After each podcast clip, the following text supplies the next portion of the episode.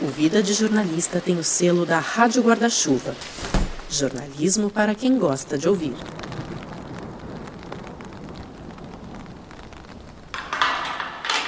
Eu vou começar esse episódio convidando você para entrar num presídio.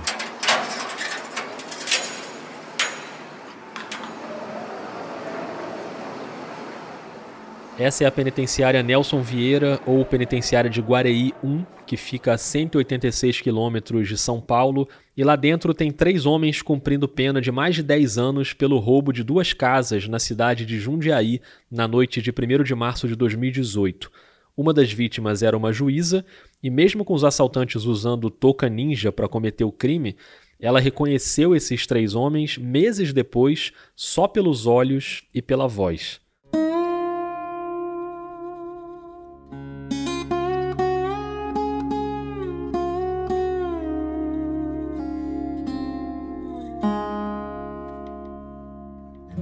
Os três têm provas e álibis de que estavam bem longe de Jundiaí naquela noite, mas eram três homens pobres de um lado e uma juíza do outro, então a justiça ignorou as provas e só levou em conta esse reconhecimento que foi feito na delegacia usando sacos de lixo na cabeça de cada um, com uma abertura para mostrar só os olhos simulando as toucas.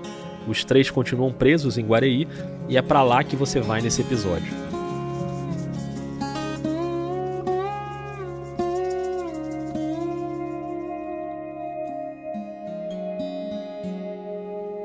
Esse é o Vida de Jornalista. Eu sou o Rodrigo Alves e hoje eu convido você para conhecer os bastidores de uma reportagem da Ponte Jornalismo, publicada agora no meio de julho, entrevistando esses três homens dentro da cadeia.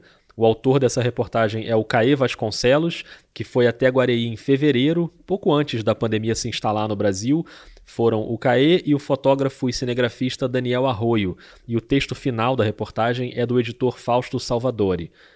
Eu já queria conversar com o Caê no Vida há algum tempo e agora deu certo e rolou uma longa conversa numa chamada de vídeo na semana passada. Fala, Caê. Olá, Rodrigo. E aí, tudo bom? Tô bem, e você?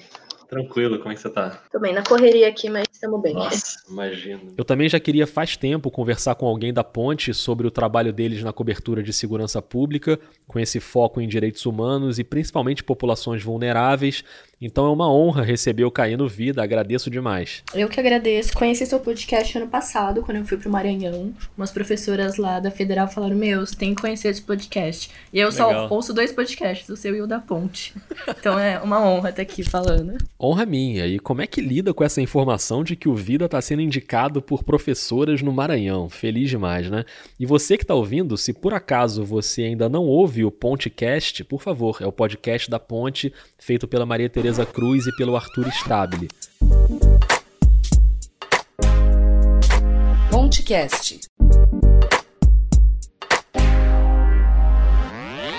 Muito bem, vamos pro episódio porque tem muito assunto para tratar com o Caê, principalmente os bastidores dessa reportagem dos homens condenados pelos olhos, sobre um caso que é uma espécie de suco do Brasil, né?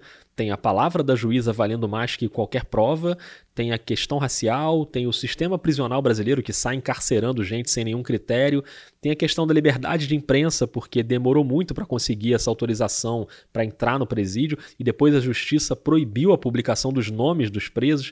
Enfim, é uma reportagem bem simbólica da situação do país, mas para chegar nessa história, vamos começar pela chegada do CAE na ponte. Eu entrei na Ponte em 2017 como colaborador para cobrir a editoria LGBT. Então, até abril do ano passado, meu foco era muito editoria LGBT. Fazia algumas pautas. É, na época, eu me identificava com uma mulher lésbica, né? Então, fazia muitas pautas sobre lutas das mulheres, é, manifestações. Pautas de racismo sempre acabava caindo um pouquinho mais para mim também, que tinham a ver com racismo ou com violações de direitos humanos, mas eu não cobria segurança pública.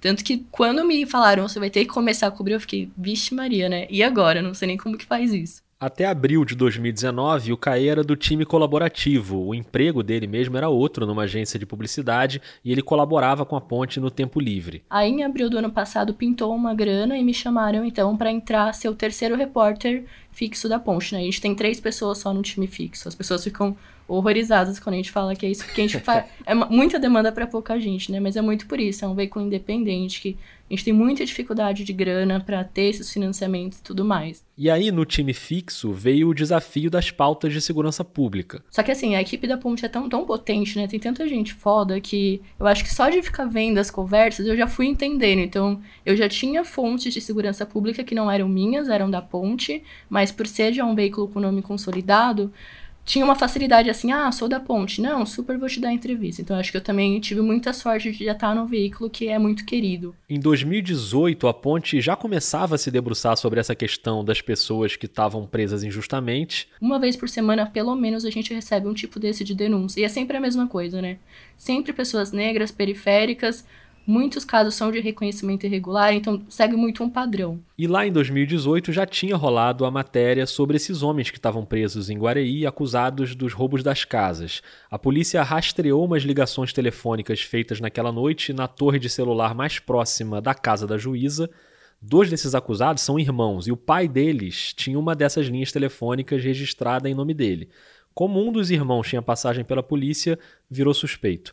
Outro homem tinha com ele um celular com uma dessas linhas, um aparelho roubado que ele alegou ter recebido de um cliente da loja onde ele trabalhava, mas também virou suspeito, e todo mundo foi levado para o reconhecimento na delegacia. A gente já já vai chegar nessa cena do reconhecimento, que é a cena mais importante dessa história, quando eles foram reconhecidos pelos olhos. Mas a Ponte já tinha tentado entrevistar esses homens em 2018 e não conseguiu autorização. E aí chegou o insight do Falso Salvador, né, um dos nossos fundadores e editor-chefe da Ponte, de vamos tentar de novo entrevistar os meninos condenados pelos olhos.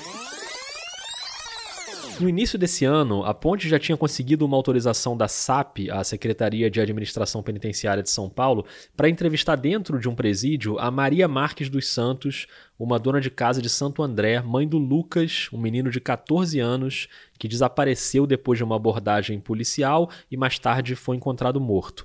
Ela denunciou o caso, acusou a polícia militar e, quando foi prestar depoimento, ela mesma foi presa acusada de tráfico de drogas num processo de 2017 que ela nega, diz que foi forjado. Enfim, a Ponte conseguiu autorização para entrevistar a Maria na prisão. E o Fausto Salvadori teve a ideia de fazer um pedido nos mesmos moldes para tentar de novo no caso dos homens presos em Guareí. Demorou vários dias, mas liberaram. Aí, beleza, liberaram, só que assim que liberaram veio então essa ordem judicial, né? Ok, vocês podem entrar lá, mas não pode filmar eles e nenhum dos nomes podem aparecer na matéria. Aí a gente ficou, nossa, como assim, né? Até perguntei para as famílias, né? Eu tenho um contato da família do Alexandro e que é a esposa dele, tenho contato com os pais dos Terquer, e eles falaram, não, por nós e os advogados também pode filmar. Então a gente tentou ainda brigar ali, mas era isso, né? Ou a gente fazia do jeito que dava, que era seguindo essa decisão, ou a gente não fazia. Você reparou que o Caê citou os nomes aqui, né? Porque a proibição da justiça era só para aquela reportagem especificamente. Ali a ponte não podia dar os nomes. Qualquer outra matéria que a gente faz sobre eles, a gente pode dar. São os irmãos Terkelly, o Vitor Hugo, de 22 anos, e o Tiago, de 34, e o Alex Sandro, de 40 anos. Tem ainda um quarto homem que foi preso junto com eles nesse caso, mas esse não estava na entrevista. E falando na entrevista, quando rolou a autorização da justiça, o próximo passo era combinar com as autoridades penitenciárias. A primeira coisa que a gente tem que fazer é procurar a SAP, né? Todos os estados é a Secretaria de Administração Penitenciária e nesse caso especificamente, a gente teve que mandar mensagem também para o DECRIM. Que é o Departamento Estadual de Execução Criminal. Já tive que explicar mais ou menos como que seria a matéria para poder ver se eles aprovavam. Aí, beleza, teve toda aquela coisa, vai e volta, ah, me manda tal documento, me manda não sei o quê. E me manda o nome completo de todo mundo que vai entrar. Aí liberaram a nossa entrada. Aí vem a preparação da pauta antes de ir pra penitenciária. Eu tava assim muito tenso, né? Primeira matéria que o Daniel já tinha entrado há uns dias atrás, mas eu nunca tinha entrado numa penitenciária para fazer uma matéria. Então você fica com aquela expectativa: o que, que, que eu posso fazer lá? O que, que eu posso falar? O que, que eu não posso falar? Dá toda uma uma angústia, assim, também. E aí o Fausto me ajudou muito a elaborar as perguntas, né? Porque é isso, a gente tinha que ter certeiro. Eles não deram um tempo assim, ah, vocês têm uma hora para fazer a entrevista. Não teve uma limitação de tempo. Só que a gente tinha que aproveitar cada segundo com aqueles meninos, com aqueles Lógico. homens, né? Pra tirar o máximo ali de informação possível. Tudo pronto, hora de pegar a estrada.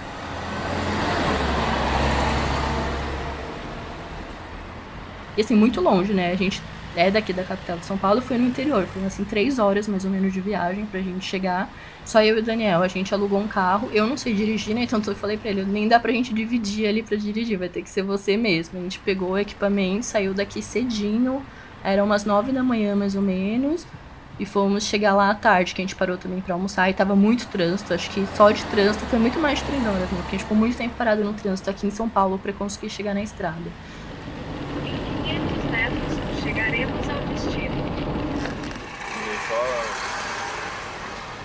E tem a cidade de Guareí, é muito mais afastado da cidade. Então, é assim, é literalmente no meio do nada, essa penitenciária. Não tem nada ao redor, tem, tipo, mato, basicamente.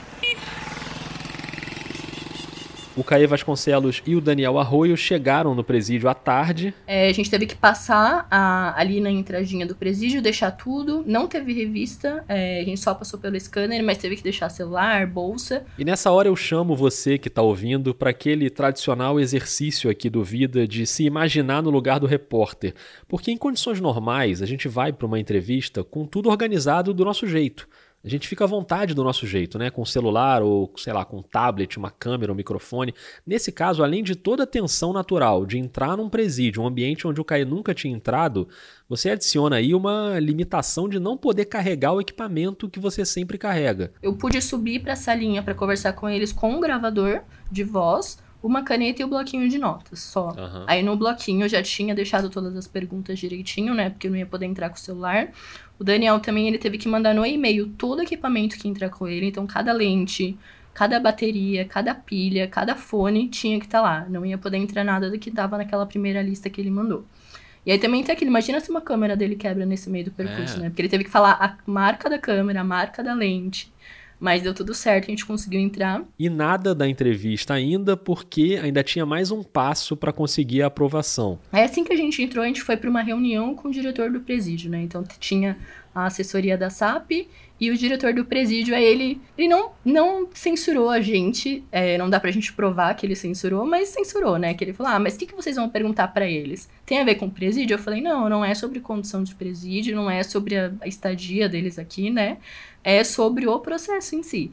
Aí ele, ah, deixa eu dar uma olhadinha nas perguntas então. E gente, aí eu li o que, que eram as perguntas, a assessora viu, ah, não, beleza, podem então. Então, eles não queriam de maneira alguma que tivesse a situação que a gente sabe que é precária, né? Todos os presídios de São Paulo e do Brasil são superlotados. A gente tava numa pré-momento de pandemia, né? Então, também tava muito aquela especulação, será que vai parar as visitas? Como que vai ser a situação?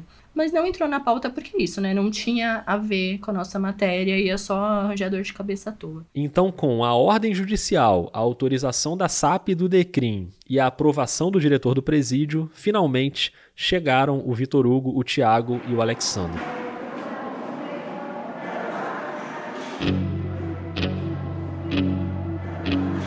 Amen.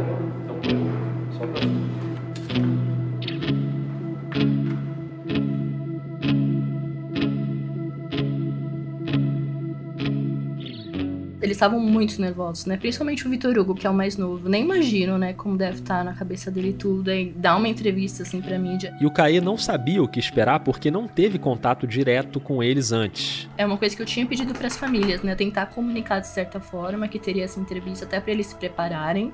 Porque não sei também, né? Às vezes eles poderiam não querer falar. Então teve toda uma preparação antes, as famílias conversaram, os advogados conversaram e tudo mais. É, e aí tem um momento assim que a SAP não percebeu, mas o Daniel é ligeiro, né? Então ele tava com a câmera ali ligada, que os meninos vieram com aquela roupa tradicional, né? A calça bege, a camisa e chinelo.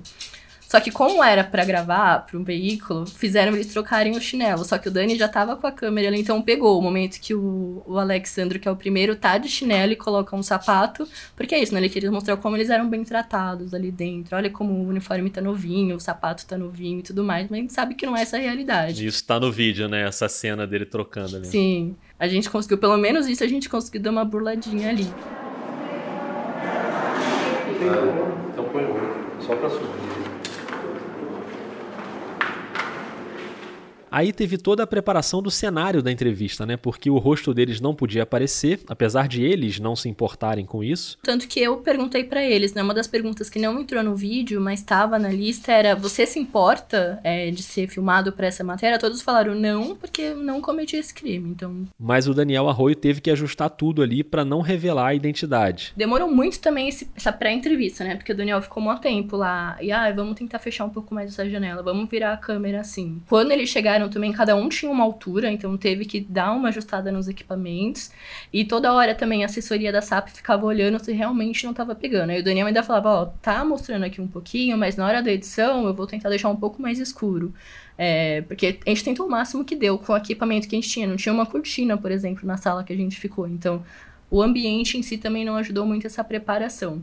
Deixa eu só fazer uma pausa que meu cachorro tá começando a chorar. Eu vou só tirar ele aqui, só um segundo. Tá bom. Pra não te atrapalhar.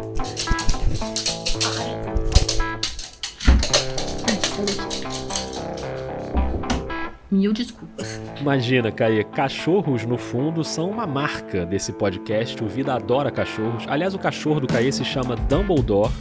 A gente já já vai falar mais sobre Harry Potter, aguarde.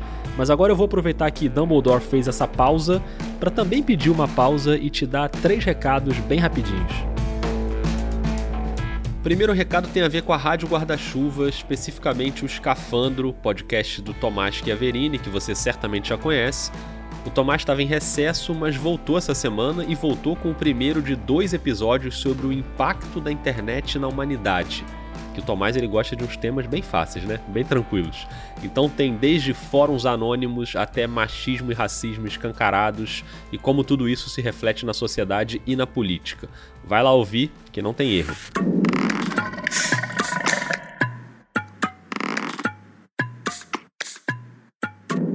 A segunda dica é a seguinte: você lembra do episódio sobre como fazer um episódio? Logo no início ali tinha uma dica da Aline Hack, do podcast Olhares, sobre planejamento e organização, você lembra? Pois é, a Aline agora está dando um curso sobre isso, o curso Planejamento para Podcast, totalmente imperdível. As primeiras turmas já estão rolando. Se você não conseguir se inscrever agora, tranquilo, porque vai ter uma turma nova em outubro. Então já procura logo a Aline nas redes sociais, viu? A arroba é Aline Hack no Instagram, o hack é H-A-C-K e no Twitter é advogada cansada. Uma das melhores arrobas da twittosfera, inclusive. E o último recado é que o Vida passou dos 70 apoiadores, o que me ajuda muito a cobrir os custos de produção. Então queria agradecer a cada um e a cada uma, é gente do país inteiro, fico feliz demais. E você que gosta do Vida e tem condição de apoiar um projeto de jornalismo, os planos começam em R$ reais. Todo mundo recebe áudios com bastidores de cada episódio, tem várias recompensas fofas, então dá uma olhada lá no Catarse e no PicPay. Mas não vai agora não. Primeiro ouve esse episódio até o fim, vamos combinar desse jeito. Se você gostar do episódio todo, você vai lá no Catarse ou no PicPay, combinado? Pronto, agora criei a responsabilidade para mim mesmo de fazer um episódio bom até o fim. Então vamos ver se rola, né? E essa altura já deu tempo de Dumbledore sossegar, então a gente vai finalmente chegar no momento mais importante da apuração do Caí Vasconcelos, as entrevistas dentro do presídio com os três homens condenados pelos olhos.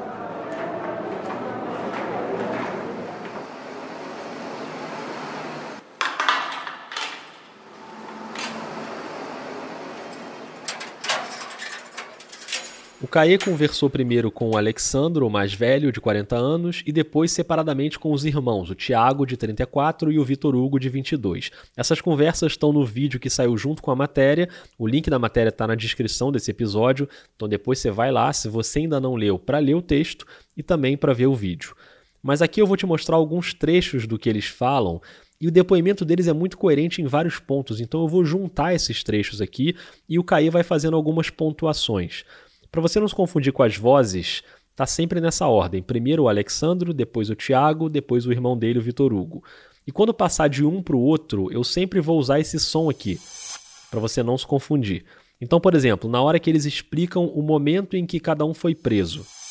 Alexandro. Chegaram e perguntou o meu nome, falou seu nome completo. Eu falei, ele falou, você está detido. Eu falei, mas por quê? Eu falei, ah, a gente também não sabe. Aí ele falou, coloca a mão para trás, me algemou e me colocou dentro da viatura. Agora o Tiago. Eu estava em casa, escovando o dente, bateram no portão Estava saindo eu e meu irmão para trabalhar. Quando minha mãe foi abrir o portão, quando eu dei a cara na janela, já tinha os policiais lá dentro. Já me prenderam, falando que eu estava sendo acusado de um roubo.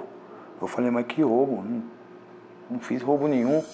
E agora o Vitor Hugo. Eu estava em casa, na onde que eu levantei sete horas, estava escovando os dentes, fazendo a minha higiene, na onde que eu escutei bater no portão. Eu falei para minha mãe, mãe, pergunta quem é. Na onde que minha mãe, eu só escutei minha mãe falando, calma moço, calma moço, vocês não podem entrar assim não, calma, vocês não podem entrar assim não. Na onde que quando eu já fui para a sala, meu irmão já estava algemado, aí ele já veio em mim e perguntaram, qual que é seu nome? Aí eles falaram, cadê seu RG? Eu falei, meu documento está aqui, senhor. Aí eles pegaram meu documento, falaram, você também tá, tá detido aqui, tá? Eu falei, senhor, mas o que está acontecendo? E agora eu vou parar de falar e vou deixar você com o Caê e com os três presos, como se você estivesse dentro daquela cena para você ouvir atentamente.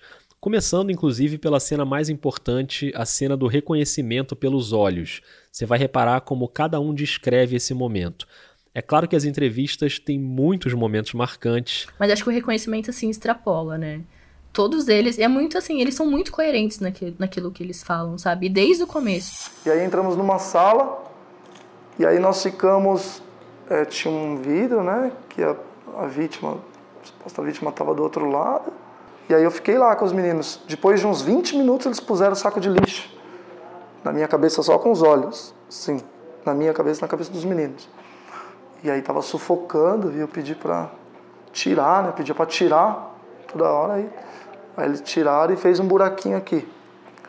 E aí fiquei com aquele saco de lixo na cabeça mais um, uma hora mais ou menos. Pôr um saco de lixo na nossa cabeça, com fita crepe, pôr uns rapazes do lado, diz o gemado, e nós o gemado, e aconteceu o reconhecimento. Falou que reconheceu nós pela bolinha da vista. Na onde que eles colocaram eu, meu irmão, o outro rapaz e mais três que eu nunca vi os, os rapazes, minha, nunca tinha visto. Colocaram um, um pedaço de saco na minha cabeça, preto, mostrando o olho. Desumanização total, né? Porque com certeza a polícia devia ter uma touquinha daquelas ninja que é muito padrão, sabe? Então eles poderiam arranjar essa touca, mas foi muito assim, para tirar aquela humanidade daquelas pessoas. Tipo, você vai ter que pôr esse saco na cabeça vai ter que repetir o que eu tô fazendo e isso vai decidir seu futuro. É muito absurdo. Nesse caso dos meninos condenados pelos olhos, acho que é mais absurdo ainda, né? Como que você reconhece três pessoas? E foi assim, muito tempo depois da prisão que ela fez o reconhecimento. Foi coisa de três, quatro meses. É, você, pelo olho, você saber que foi aquela pessoa. Tipo, é impossível, é. Aqueles olhos são completamente comuns. Não tem nada ali, tipo, sei lá, uma mancha diferente que aquela pessoa tem. Não existe isso. Também ela me reconheceu pelos olhos. Eles disseram que a a vítima reconheceu a gente pelos olhos, né? E pela voz, sabe a voz quando ele me chamava assim fora da sala? Eu acho que a frase assim que mais me marca de todas é quando o Alexandre fala. Não sei se foi o delegado, alguém pegava assim no nosso braço e falava assim, ó, tudo que eu pedi para você responder, você responde. Falei, tudo bem. Agora eu vou falar, você repete igual o que eu tô falando. Cadê o cofre? A resposta dele é muito assim, mas que cofre? Eu não sei que cofre você tá falando. Falei, senhor, mas eu não. Por que, que você está pedindo para me falar isso? Não. Fala somente o que eu te perguntar. Cadê o cofre? Aí eu ainda resisti. Eu falei, não, por que, que eu vou dizer isso? Ele falou, não, quero que você fale, cadê o cofre? Aí eu falei, cadê o cofre? É muito doido, assim, que dá pra entender que o policial queria que ele repetisse, mas ele, como que eu vou repetir que cofre se eu não sei nem que cofre é esse? Aí ele falou, fala três vezes, cadê o cofre? Eu falei, cadê o cofre? Aí eu falei, mas eu não tô entendendo. Ele falou, você não tem que entender, você tem que só responder o que eu te pergunto. Aí me reconheceu pela voz e pelos olhos. Como? Me... Primeiro que não foi eu, né? Ela, infelizmente ela tá equivocada, porque não fui eu mesmo. E depois que já havia passado quase quatro meses, ela reconheceu a voz de uma pessoa que, que a justiça se enganou ao meu respeito. Não fui eu mesmo que cometi esses, esses crimes. Aí. Não entra na minha mente isso daí. Como você reconhece uma pessoa pela bolinha da vista, depois de não sei quanto tempo que passou? Não existe isso daí, né? Reconhecimento pela bolinha da vista. Ela fala que me reconhece pelo olho. Não sei de onde eles tirou essa condenação, pela uma coisa que eu não cometi, não foi eu. O que tem a pena mais alta é o Alexandro, que teria sido o chefe do momento, né? Que tanto que ele foi reconhecido pelos olhos e pela voz. A pena dele é de 16 anos, por exemplo. Disseram que tinha sido um negro que tinha feito isso, foi o coordenador do crime. Mas nossa, existem tantos negros aí. Como? Não fui eu que fiz isso.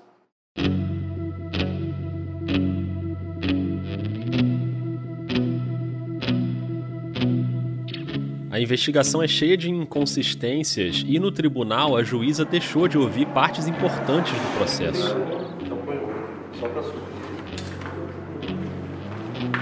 Ela não entrevistou a minha esposa ali, não, sequer não, não, não, não, convocaram o meu chefe lá para perguntar se eu realmente estava lá. Eles me sentenciaram ao Léo, assim, sabe? A única prova que eu tenho é que eu estava tava trabalhando. Mas eu não tenho filmagem lá que prova também que eu, que eu tava lá. Mas tem a palavra do meu chefe, tem o cartão de ponto, tem a minha família. E eu não tenho essa prática também, não fui eu, assim, sabe? Os outros dois têm, então, comprovantes que estavam no trabalho. Mas como meu patrão comprovou tudo certinho, eu estava trabalhando, estava na obra. Não sei aonde fica esse local, que eu não saía da obra. Quando saía, saía com meu patrão de perua para ir no mercado comprar alimentação para nós se manter. Vitor Hugo, por exemplo, tem uma carta da escola falando que ele estava na sala de aula na hora. Perguntou como funcionava a chamada da minha escola, eu expliquei para ele. Aí ele foi e intimou o diretor da escola. Na onde que o diretor da escola foi lá, com as minhas postilas, tudo certinho. Na onde que foi comprovado, o diretor comprovou também que eu se encontrava na sala de aula, que foi a assinatura dele. Quando eles falam, né, tipo, de estar longe da família, aquela saudade também é uma coisa assim que. Não tem como você, um ser humano, não sentir uma empatia por ver aquela cena, sabe? É, acho que toca muito. Acabou com a minha vida e a vida do meu irmão, né? Porque eu estava trabalhando para ajudar minha família. E ele trabalhava e estava terminando os estudos, que nem ele falou para mim. Cortou meu coração, passei alguém na vida. É, minha vida era trabalho, estudo, para mais para frente conseguir um futuro melhor para minha família, para minha mãe e para meu pai que já são de idade. É, foi difícil também segurar muita emoção, né, em alguns momentos na entrevista, porque quando o Tiago ele fala, por exemplo, é, eu não vejo meu filho há dois anos e eu não quero que ele entre aqui. Eu jamais vou deixar meu filho entrar num lugar desse ainda. Quando eu sair, eu volto minha rotina e mando abraço, foto para ele, beijo. Vem as fotinhas dele, né? Eu olho, mas meu filho mesmo não quero num lugar desse. Nunca. Acabou, acabou a vida do meu pai e da minha mãe. Teve um momento que o Vitor Hugo se emocionou, né, porque parou a família deles. Imagina um pai ter os únicos dois filhos presos. Então a vida do seu Miguel é só pra isso, só pra visitar os filhos e agora nem isso ele não tá podendo, né? Não tá podendo ter essa visita. E como que são as visitas aqui? Quem costuma te visitar? Como que é essa rotina? É a minha mãe e meu pai que vêm me ver. Todos os finais de semana eles estão aí. Eles são de idade já. Eles, meu pai quando já entra, ele já começa a chorar, eu já começo a chorar também, já começa a pensar, ele fala, nossa filho, o que, que fizeram com você? Eu falei, nossa pai, é, é difícil de, de, de entender. Ele falou, é mãe, fica tranquilo que o pai tá lutando lá por você lá e vai provar sua inocência. Eu falo, tá bom pai, eu creio que, que Deus é justo. Na onde que eu abraço minha mãe, abraço meu pai. Nossa, acho que cada palavra, né? Tá sendo difícil para nós, uns inocentes presos por uma coisa que não cometeu. O que eu tenho a dizer é isso.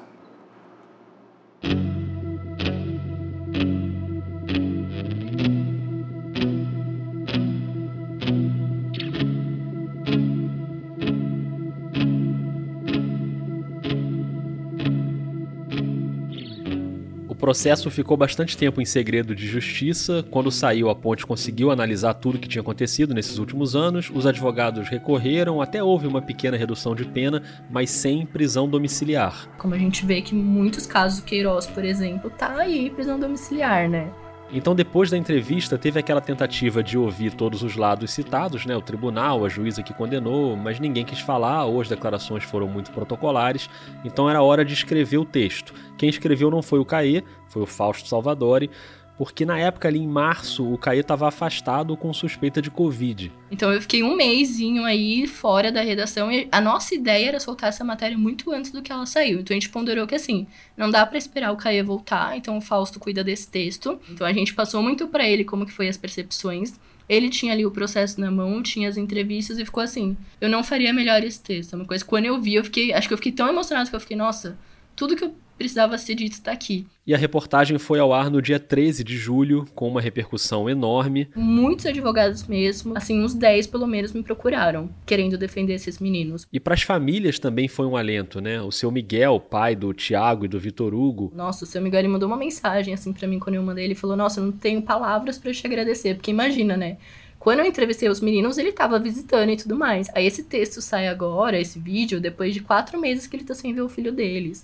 Não pôde ver, mas pôde ouvir a voz. E tem momentos que os meninos falam dele. Nem imagino como deve ser impactante para as famílias. E a cobertura continua. Teve a reportagem que veio depois, com outra descoberta da ponte. A juíza que julgou o caso, que condenou, né, esses quatro meninos, na verdade são quatro. Até hoje a gente não conseguiu falar com a Ah. outra família, mas a gente tá até hoje lutando para tentar entender o que aconteceu com ele. Então a gente consegue falar precisamente de três.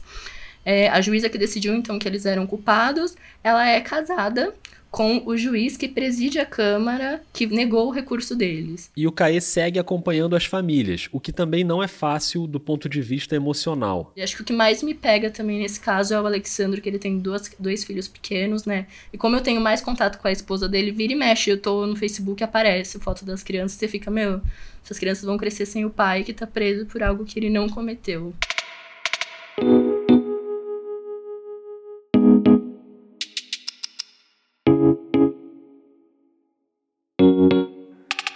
E agora, na parte final do episódio, a gente entra num tema que já apareceu várias vezes aqui no Vida, que é o envolvimento do repórter com a pauta, com os personagens, a subjetividade no jornalismo. Tá ligado também com outro tema, aliás, está completando agora um ano do episódio do Vida sobre saúde mental na profissão. Se você não ouviu, pode ir lá, foi o encerramento da primeira temporada. E esses temas estão presentes no tipo de reportagem que o Caê faz. Matérias de direitos humanos que mexem com a gente, não é fácil fazer. Então é claro que tem que cuidar da cabeça também.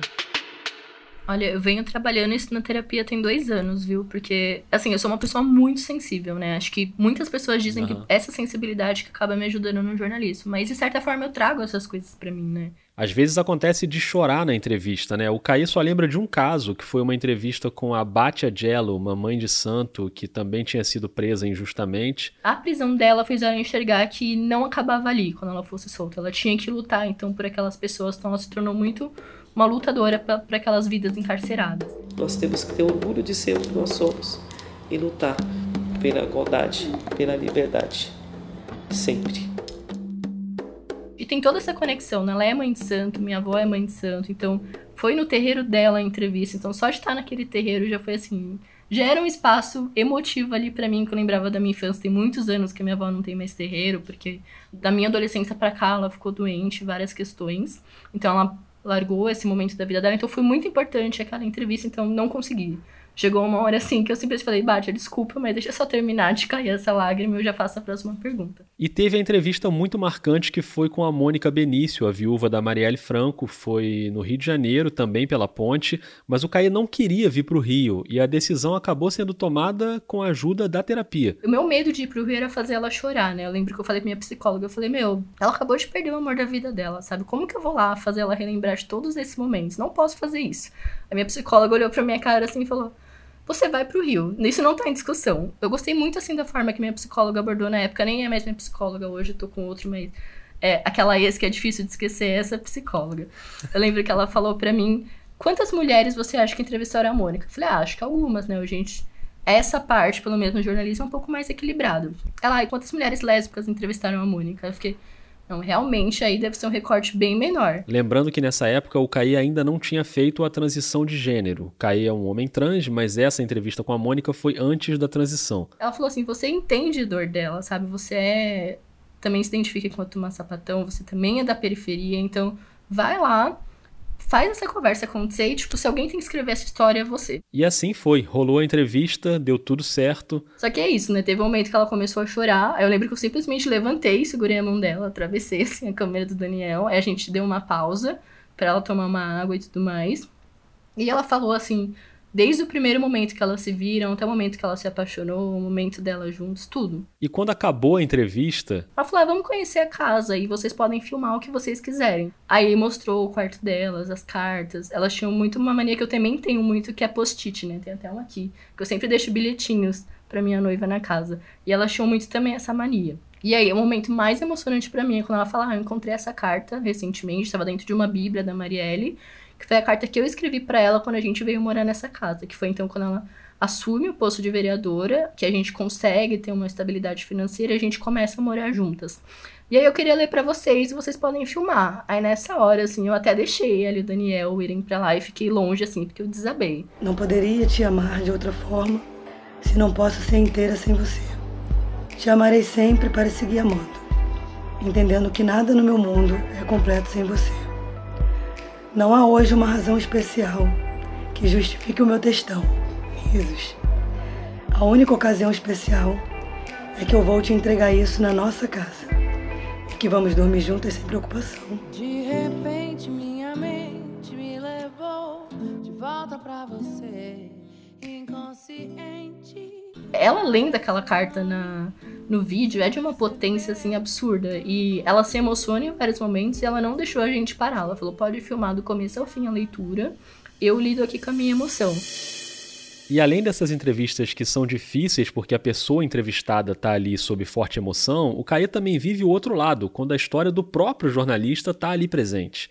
Foi assim com um texto longo e muito forte publicado na Agência Moral em 2017 sobre o suicídio da mãe dele. Ainda tava muito pesado aquele luto para mim, né? O luto da minha mãe foi muito difícil, assim, foram muitas sessões de terapia para eu entender. Obviamente você sente culpa, porque você fala, nossa, eu podia ter feito mais, mas não é, não é essa a realidade, não é assim, não era falta de afeto. E é um peso que fica, né? Então durante muito tempo ficou aquele peso e eu não queria que outras pessoas sentissem aquele peso que eu tava sentindo. Então, acho que foi alguma reunião da Mural, comentei sobre isso e perguntaram: ah, se você quiser escrever, 100% espaço aberto. Eu fiquei, nossa, acho que seria importante para mim importante para a história dela também. E o texto saiu, é um texto muito bonito que também abriu os olhos para coisas que viriam depois. Eu acho que eu comecei a pegar um pouco de amor também por me colocar nas situações. E o TCC da faculdade virou o livro reportagem Transresistência, histórias de pessoas trans no mercado formal de trabalho. Esse foi outro passo importante de autoconhecimento. Quando eu estava escrevendo o TCC, eu comecei a entender o universo trans e perceber o quanto de mim tinha naquelas histórias. Eu lembro que quando eu comecei a entrevistar os meninos, eu fiquei, meu, minha cabeça assim pirou, né? Porque eu fiquei, nossa, muito doido, porque eu sei, eu, eu sei o que, que é isso que ele tá falando. Mas ainda sem uma associação pessoal direta. Tá tudo bem, eu não, não sou trans, deixa pra lá. E foram três anos deixando pra lá, até o momento que eu vi o bicha travestida linda quebrada. Muito prazer. Sou a nova Eva. Filha das travas, obra das trevas. Bicha Travesti é o documentário da cantora e ativista trans Linda Quebrada, o filme que saiu em 2018.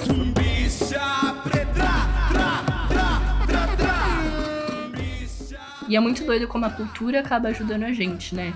A se entender, a se enxergar o quanto realmente é importante você se ver naqueles espaços. Se eu soubesse o que é um homem trans há 10 anos atrás, com certeza meu processo teria sido menos doloroso. Então, acho que como eu vivencio essas coisas e tenho esse espaço na ponte, nos veículos que eu escrevo, eu quero muito também falar com os outros, tipo, ó, eu passei por isso e tá tudo bem. E o processo na ponte foi bem tranquilo. Quando eu contei pra ponte que eu tinha me entendido uma pessoa trans, a partir de agora seria CAE, a gente ia trocar assinatura, eles me deixaram 100% aberto, ó. Você que decide, você quer fazer vídeo, quer fazer texto, não quer fazer nada, a gente vai simplesmente acatar o que você tá falando.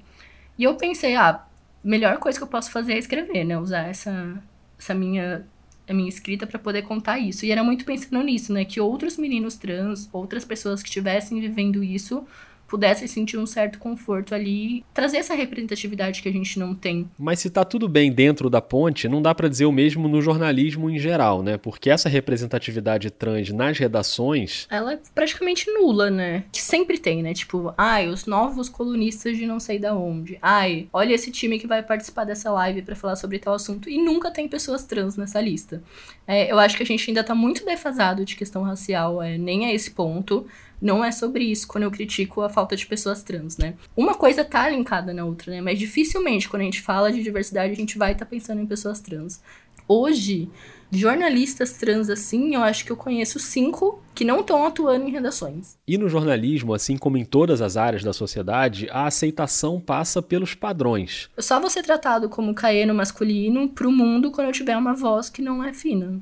Quando eu tiver barba, quando eu não tiver nada de feminino. E é É muito doido como isso acaba conflitando a gente, e por isso que a gente precisa fazer as terapias e os acompanhamentos. Não é porque a gente é doente, sim, porque a sociedade exige coisas que é, é difícil é, montar esse quebra-cabeça.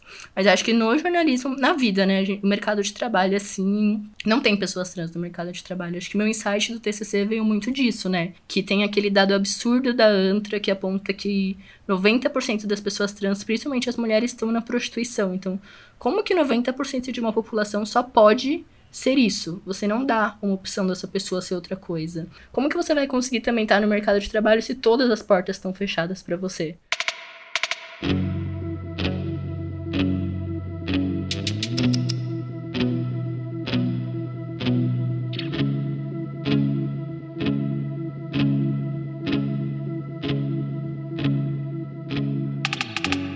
Depois de tudo isso, a relação com a mãe, a transição, as questões do mercado de trabalho, eu só posso entrar aqui na reta final do nosso papo perguntando como é que estão as coisas agora, Caí? Se eu fosse resumir numa palavra, eu diria que eu tô cansado, porque é muita coisa acontecendo e o ritmo, assim, do dia a dia também é muito complicado, mas eu tô muito feliz. É, é, é foda, né, falar que eu tô feliz nesse momento absurdo do mundo, mas eu tô, acho que realizado é a palavra, né, que Finalmente, assim, o Kaeli surge, então já tiro, assim, um peso absurdo de mim mesmo, de ficar lutando contra isso, então é um desafio a menos para lidar no dia a dia. Aqui em casa também, né, minha noiva, ela também tem os problemas de saúde mental dela, tem depressão, tem ansiedade, então a gente tá tentando equilibrar tudo ali para poder todo mundo ficar bem no fim das contas, né? A gente sempre fala que a transição não é só minha, a transição também é dela. E também é da minha família, de certa forma, né? Eu tô longe deles, só tenho visto a minha irmã, que ela vem ficar 15 dias aqui e depois volta a ficar de 15 dias lá. Toda a minha família ainda mora na Zona Norte, né? Na periferia que eu cresci, que é a Cachoeirinha. Eu tô morando no centro há um ano, justamente por conta dessa mulher, né? Que eu sempre brincava que eu não ia ser aquela sapatão que mudava e morava com a pessoa na primeira semana. Foi só conhecer a Raquel que isso mudou. Hoje a gente tem um cachorro, ainda não é um filho humano, mas vai ser em breve. Qual o nome? Dumbledore. A gente é muito fã de Harry Potter, então é... Mas talvez não muito fã da autora de Harry Potter, né, ultimamente. Não, nossa, tem isso também, né? Recentemente, assim, tive esse desgosto que a J.K. Rowling também foi outro momento que a Ponte me deu espaço para escrever sobre isso. E eu fiquei muito feliz que uns dias atrás eu tirei todos os nomes dela dos livros e coloquei Hermione Granger. Que eu falei, é isso, não foi você que escreveu, você nem entendeu o que, que você escreveu. Porque não tem como eliminar. para mim, assim, eu acho que a gente não tem que passar pano pras pessoas. Ela é transfóbica, sim, ela é uma pessoa escrota, mas a obra dela é muito importante para mim. E eu sei que é muito importante para outras pessoas trans, né? Muitas pessoas LGBTs. Então eu não consigo abrir mão de Harry Potter, mas da J.K. Rowling já tá mais do que aberto. Não foi ela que escreveu esses livros. E eu sou daquele fã que tem tudo, né? Eu tenho varinha, eu tenho capa, eu tenho todos os livros, eu tenho cueca, eu tenho meia, camiseta, eu tenho tudo de Harry Potter. Então é. Não tem nem como abrir mão de tudo isso. E diante disso, eu só posso agradecer demais ao Caê por ter dividido com a gente essas experiências e esses bastidores da reportagem que ocupou a maior parte desse episódio. Então, muito obrigado. Eu que agradeço isso. É como eu disse no comecinho, é uma honra mesmo estar participando desse podcast que eu admiro tanto. Volte sempre, valeu. Forte abraço.